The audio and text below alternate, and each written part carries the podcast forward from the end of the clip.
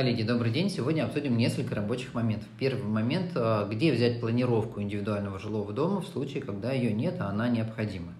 А, первое место, где берем, это технический паспорт. Если технического паспорта нет, обращаемся к техническому плану, который был использован при постановке дома на учет. А техплана, если не было, а причины его отсутствия мы уже с вами обсуждали. Ну, первый это не требовался техплан в принципе при постановке дома на учет. Второй вариант он утрачен. А если он утрачен, ищем кадастрового инженера, который э, выполнял постановку, просим у него копию. Ну, обычно кадастровые инженеры идут навстречу, даже если прошло много лет после регистрации. А второй вариант, если кадастровый инженер уже не выполняет свою работу, он уже не действующий, скажем так, вот, э, как вариант заказать в Росреестре копии правоустанавливающих документов.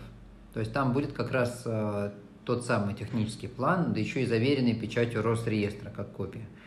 Если же технический план вовсе не изготавливался, тогда ну, он изготавливается.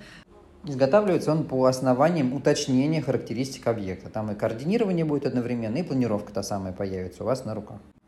Второй вопрос, никак не связанный с первым.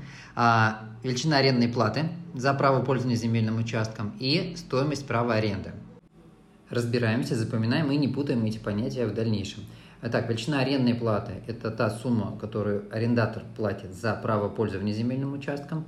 Ну, аналогично как квартиры, да, величина арендной платы 20 тысяч рублей в месяц условно. А по земельным участкам обычно это годовая величина арендной платы.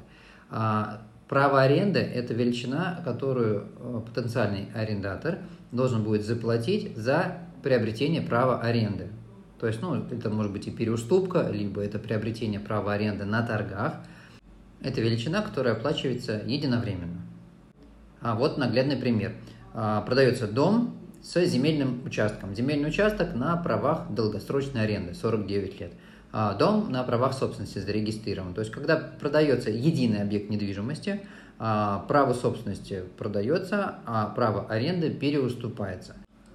Стоимость права долгосрочной аренды земельного участка близко к стоимости права собственности. Отличие может составлять ну, максимум 10, ну, 15%.